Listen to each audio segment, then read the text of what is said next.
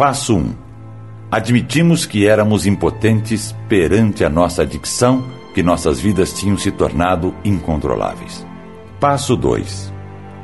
Viemos a acreditar que um poder maior do que nós poderia devolver-nos a sanidade. Passo 3. Decidimos entregar nossa vontade e nossas vidas aos cuidados de Deus, da maneira como nós o compreendemos. Passo 4. Fizemos um profundo e destemido inventário moral de nós mesmos. Passo 5. Admitimos a Deus, a nós mesmos e a outro ser humano a natureza exata das nossas falhas. Passo 6. Prontificamos-nos inteiramente a deixar que Deus removesse todos estes defeitos de caráter. Passo 7. Humildemente pedimos a Ele que removesse nossos defeitos. Passo 8.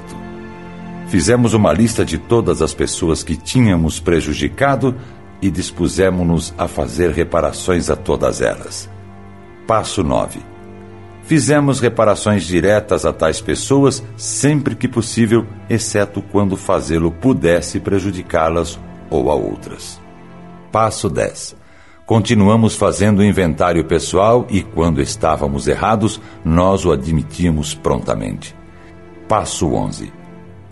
Procuramos, através de prece e meditação, melhorar o nosso contato consciente com Deus, da maneira como nós o compreendíamos, rogando apenas o conhecimento da Sua vontade em relação a nós e o poder de realizar esta vontade. Passo 12. Tendo experimentado um despertar espiritual como resultado destes passos, procuramos levar esta mensagem a outros adictos e praticar esses princípios em todas as nossas atividades.